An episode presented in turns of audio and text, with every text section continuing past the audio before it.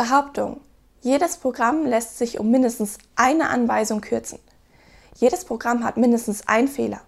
Durch Induktion können wir schließen, jedes Programm ist reduzierbar auf eine Anweisung, die nicht funktioniert.